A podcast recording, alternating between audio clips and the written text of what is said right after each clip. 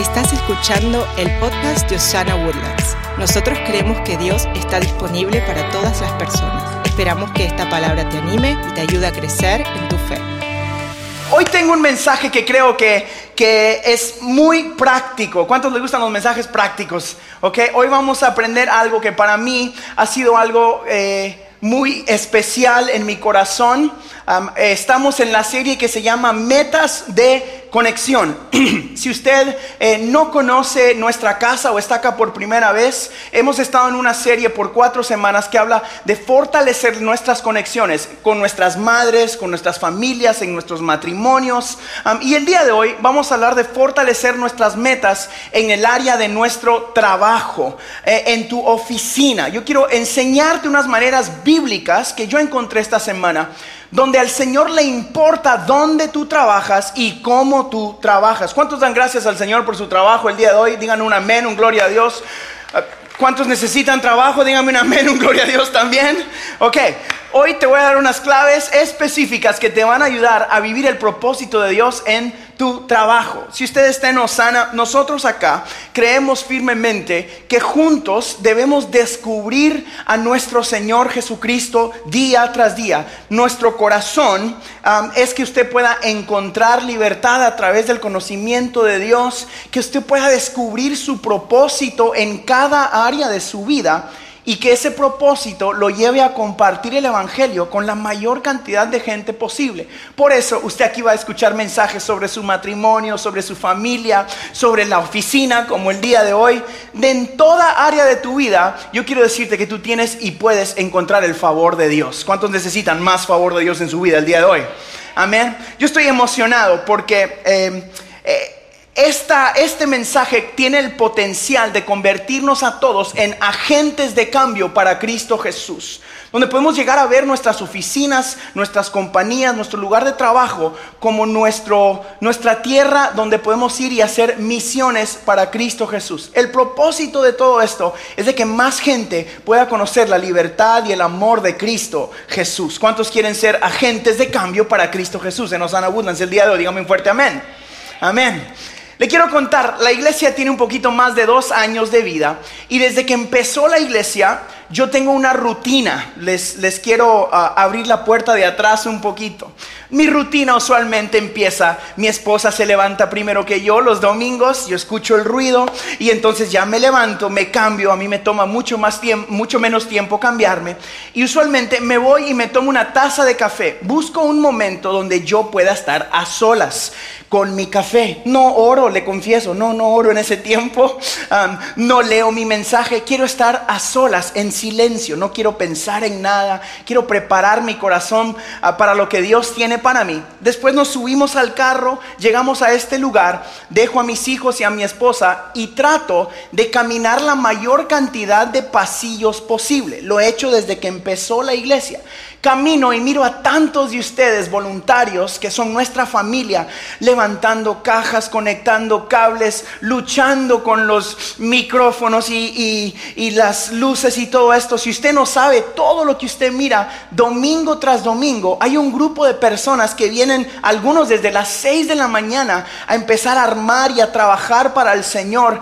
Y yo intento caminar todos los pasillos que pueda y decirles gracias y decirles Dios les bendiga me doy cuenta con qué alegría y con qué gozo muchos de ustedes trabajan. Mueven cajas como para el Señor, conectan cables como para el Señor, pelean con las luces como para el Señor. Y usualmente a mí me alegra mucho ver los rostros de las personas cuando yo les digo muchas gracias y ellos dicen cosas como esta. Es para el Señor, pastor. Y a mí eso me emociona tanto porque usted no lo hace para la pastor Elena o para el pastor Harold o para el pastor Marcos y Miriam. Usted lo hace para el Dios Todopoderoso. Y yo quiero que usted me ayude hoy dándole un fuerte aplauso a todos los voluntarios, de niños, de producción, de sonido, tanta gente linda. Esta es mi oficina, ustedes son mi familia. Aquí vengo yo y hago lo que el Señor me llamó a hacer. Colosenses dice esto, dice, trabajen de buena gana en todo lo que hagan como si fuera para el Señor y no para la gente. Recuerden que el Señor los recompensará con una herencia y que el amo a quien sirven es Cristo. Quiero recordarle que usted no sirve a Osana Woodlands, usted no sirve a los pastores, usted está sirviendo a un Dios todopoderoso que tiene una gran herencia para cada uno de ustedes, para sus hijos, para su familia. Y me, me encanta cuando la gente me responde, no se preocupe pastor, es para el Señor. Esto me trajo a la idea de este mensaje. ¿Y será que trabajamos? Quiero hacerle una pregunta a usted. ¿Será que usted trabaja el lunes de la misma manera que algunos de nosotros, los voluntarios, lo hacemos acá, como para el Señor? Hoy quiero hablarle de fortalecer la conexión entre su trabajo para el Señor y su trabajo, entre comillas, secular. ¿Será que hacemos todo como para el Señor? Trabajamos con ese entusiasmo y agradecimiento cuando entramos a nuestras oficinas los lunes? La verdad es que muchas veces tendemos a separar el trabajo de la iglesia con nuestro trabajo de lunes a sábado o de lunes a viernes. Pensamos, esto es lo que hago para el Señor y aquello es lo que hago para mi familia.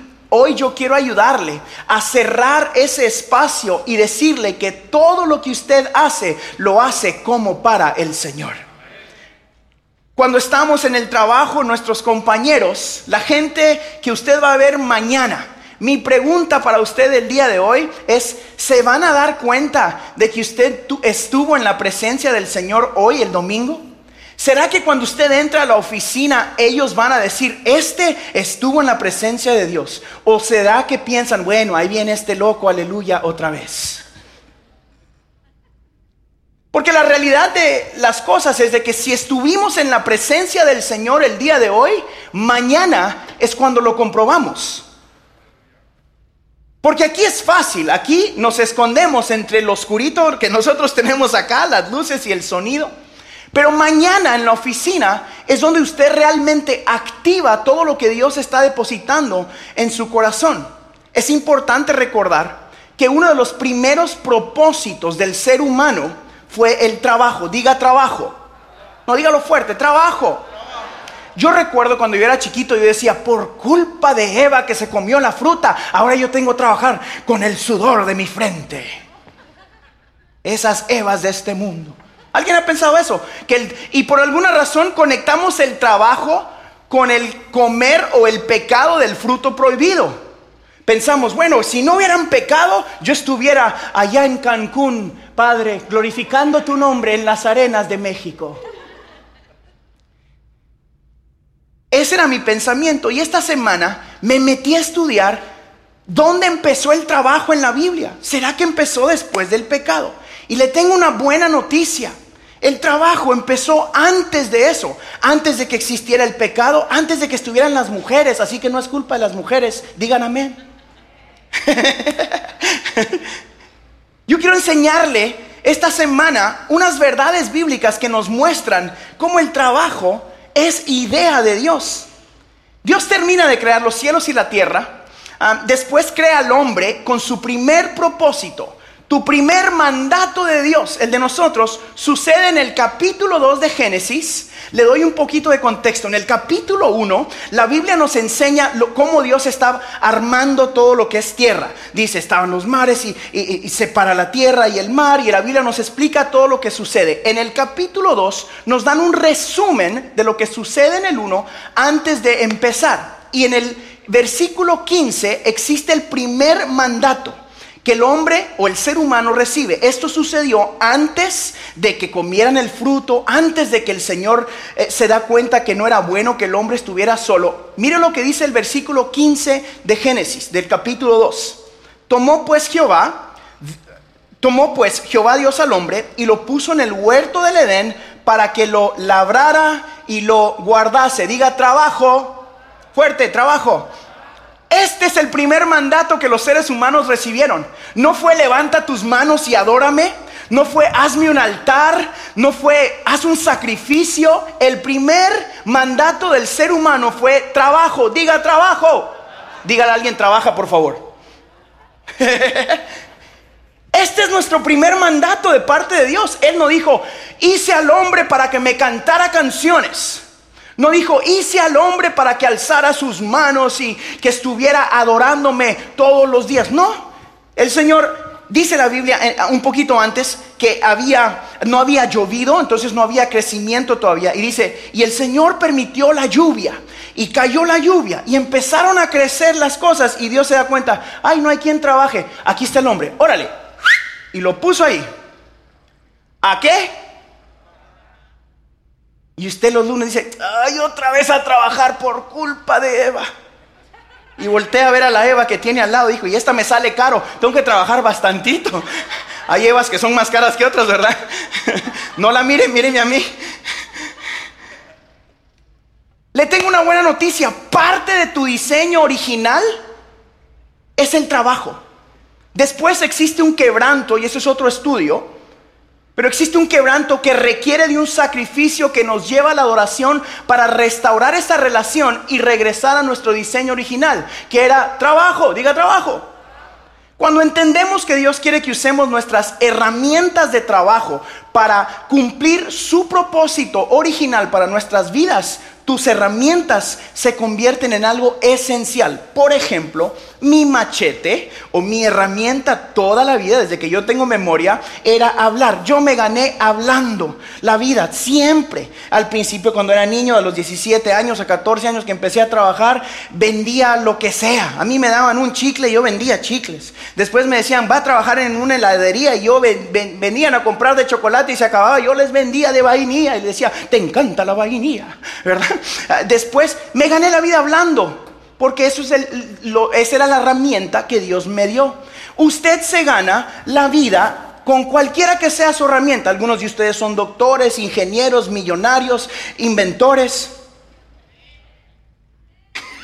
Y bueno, cualquiera que sea su herramienta, eso es lo que Dios le dio para cumplir su propósito aquí en la tierra. Esto me hizo pensar en un ejemplo muy sencillo que todos podemos entender eh, si crecimos en iglesia y si no. El rey David, antes de ser el rey David, era un pastor de ovejas. En ese tiempo ellos usaban ondas y piedras para proteger las ovejas. Eran sus herramientas de trabajo. Una onda, piedras. Y él durante su trabajo eh, lo hacía con excelencia. Aprendió a usar esa onda cuando venían a comerse las ovejitas los lobos. Él era muy bueno para usar sus herramientas de trabajo. Después vienen a buscar el próximo rey y él es ungido y lo primero que David hace no es ir y se convierte en el rey, él regresa a su trabajo, diga trabajo. Mientras él trabaja ya está ungido, así que hay algunos de nosotros, esto es paréntesis, que tenemos la unción pero tenemos que seguir trabajando. Siga trabajando. Y entonces, como él lo hacía con excelencia, mientras él trabajaba y obedecía a su papá, llega al lugar donde se enfrenta con un gigante y ¿qué usa para derribar gigantes? Él no dice, yo he estado en la presencia, te caes en el nombre de... Y, no, no, él agarró sus herramientas de trabajo y con sus herramientas derribó el gigante que tenía adentro, enfrente. ¿Qué le estoy diciendo? Tú tienes herramientas en tus manos para derribar los gigantes que se te ponen enfrente. Usa lo que tienes. Una, una onda y cinco piedras se convirtieron en algo histórico. ¿Cuáles son tus herramientas de trabajo? Dios necesita alguien que derribe gigantes en Osana Woodlands usando sus herramientas de trabajo. La realidad es de que el gigante siempre menosprecia tus herramientas de trabajo. Le dice, le dice Goliat a David, ¿qué soy yo, perro, para que vengas conmigo con ondas y, con piedras? Y David dice, a ver, échamelas, a ver si con esta onda no te bajo. Era norteño David en esa época. Arribita de Monterrey, una ciudad que, ¿cómo se llama, mi amor, en el hebreo? No.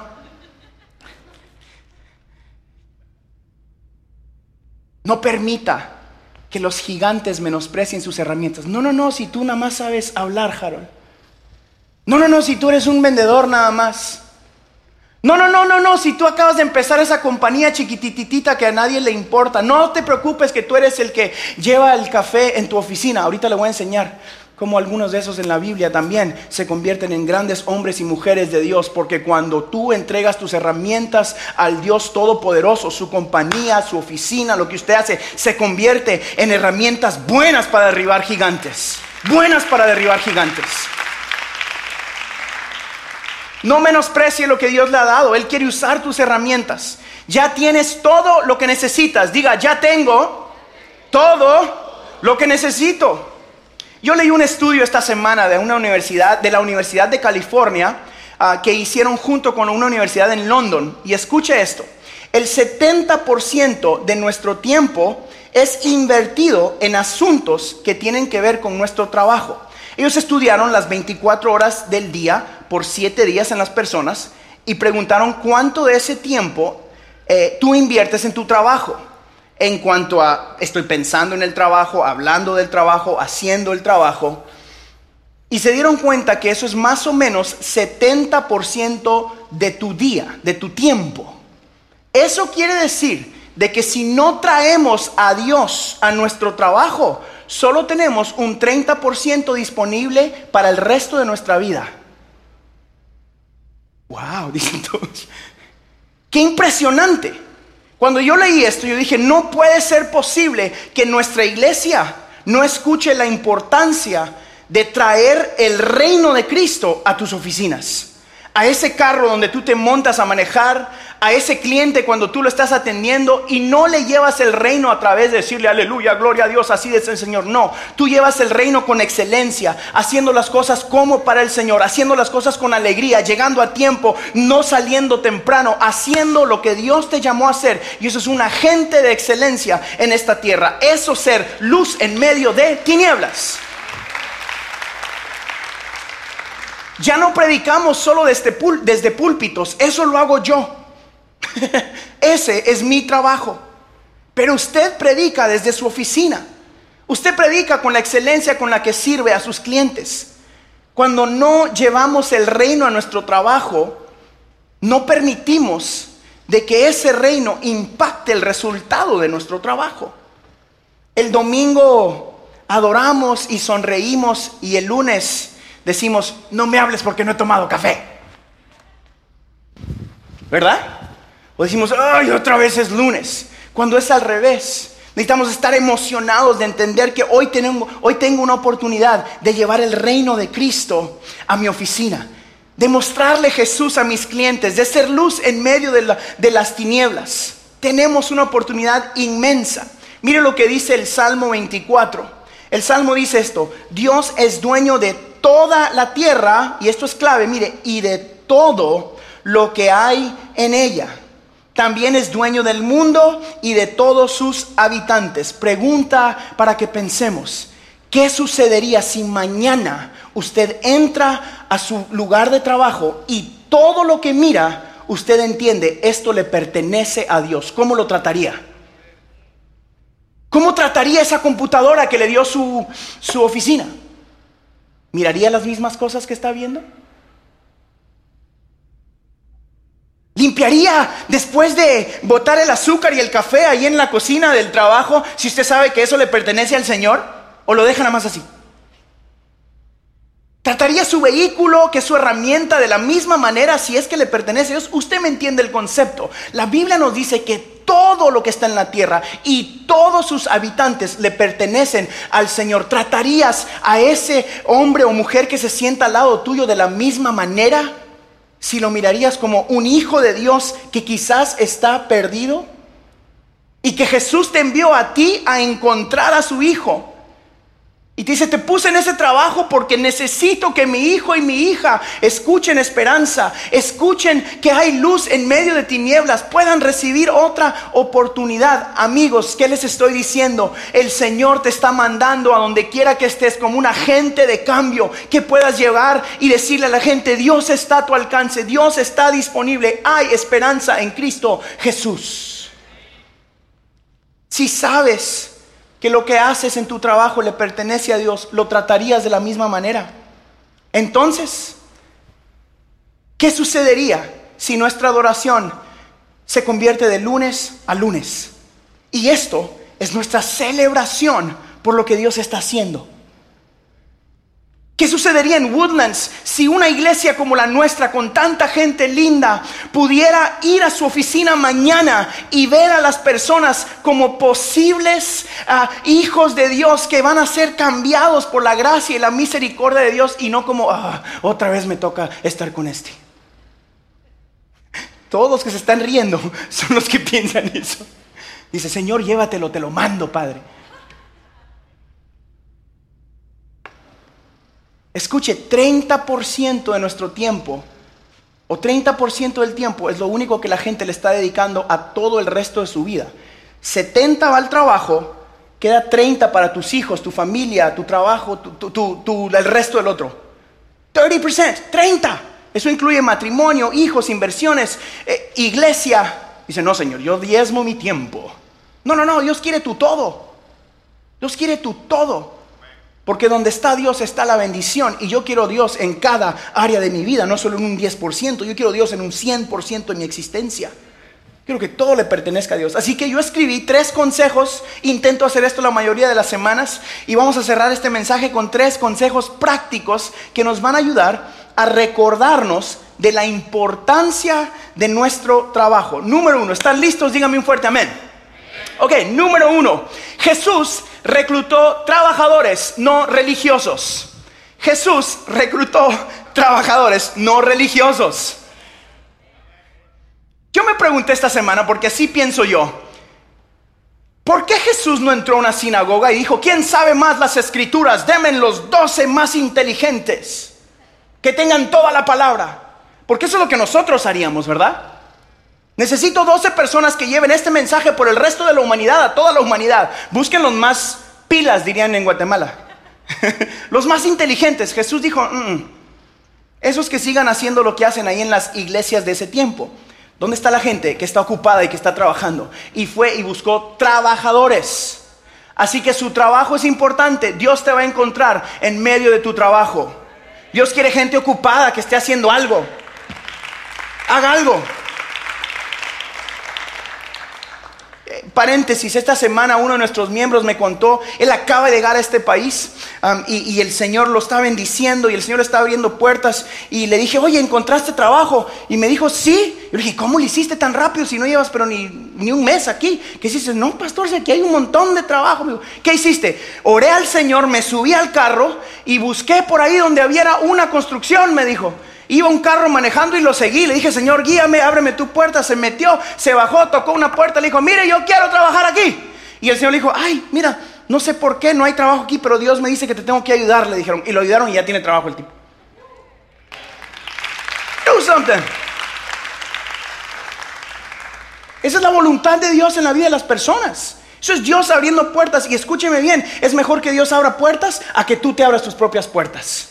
Yo estoy seguro de que yo estoy aquí gracias al favor, la gracia y la misericordia inmensa de Dios, no por ninguna habilidad. Y tú también estás donde estás porque Dios necesita que seas un agente de cambio. Recuérdese, Jesús reclutó gente trabajadora, no religiosos. En Osana Woodlands tenemos gente trabajadora, no religiosa en el nombre de Jesús. Vamos a trabajar duro para Cristo. Número dos, Dios te puso donde estás. Estás en el lugar correcto, en el momento adecuado para cumplir el propósito de Dios. No llegaste a ese lugar por tus propias fuerzas. Escúcheme bien. No llegaste a donde estás por tus propias fuerzas. Yo, tengo una tendencia de luchar con esto, por eso lo escribí acá. Porque muchas veces pensamos, no, yo puedo, aquí eh, mis chicharrones truenan. Eso está en el arameo también en la Biblia, en el capítulo 15 de